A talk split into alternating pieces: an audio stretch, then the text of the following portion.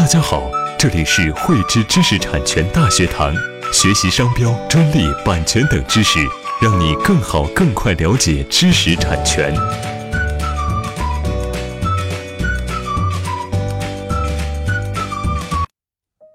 汇知识力量，添智慧财富。大家好，今天与大家来分享注册商标的变更、转让与续展。我们都知道，商标一经商标局核准之后呢，我们的商标使用期限是十年。那这十年期满之后，我们是要向商标局提出续展的请求。那么呢，我们的商标又可以继续使用。每次续展呢，都是有效期为十年。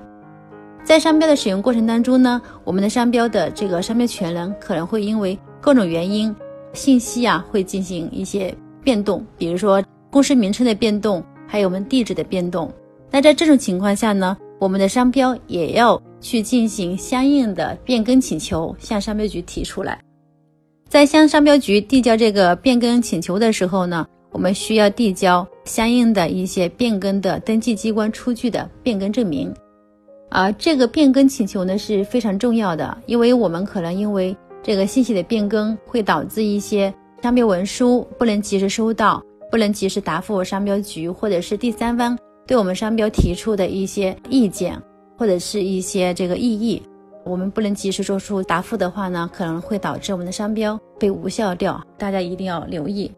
那么再来说一下商标转让需要注意哪些事项。首先呢，转让人和受让人呢都应当向这个商标局递交转让这个注册商标的申请书，最好呢是能够出示一份转让公证的一个公证书。不出具这个公证书也可以，但是呢，要一份转让的这个同意的一个声明。转让商标还有一个特别要注意的地方哈，就是我们这个商标注册人对这个商标啊，在类似商品上的注册，它都要一并转让，或者是说类似商标，比如说我做了图形加中文的商标，做了一个，同时呢，把这个中文也单独进行了注册，那么呢，在转让商标的时候呢，这两件商标要一并转让。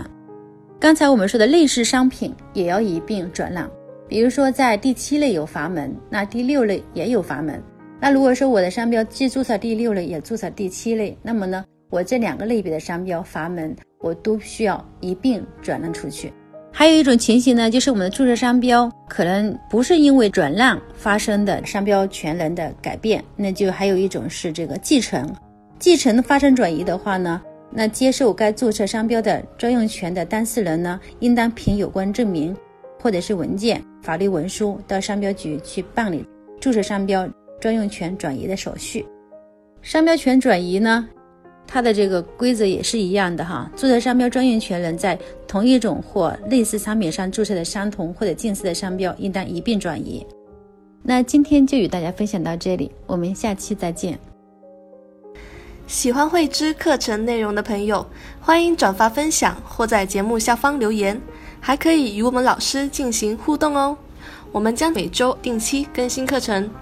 更多知识请关注慧知知识产权微信公众号。我们下期再见。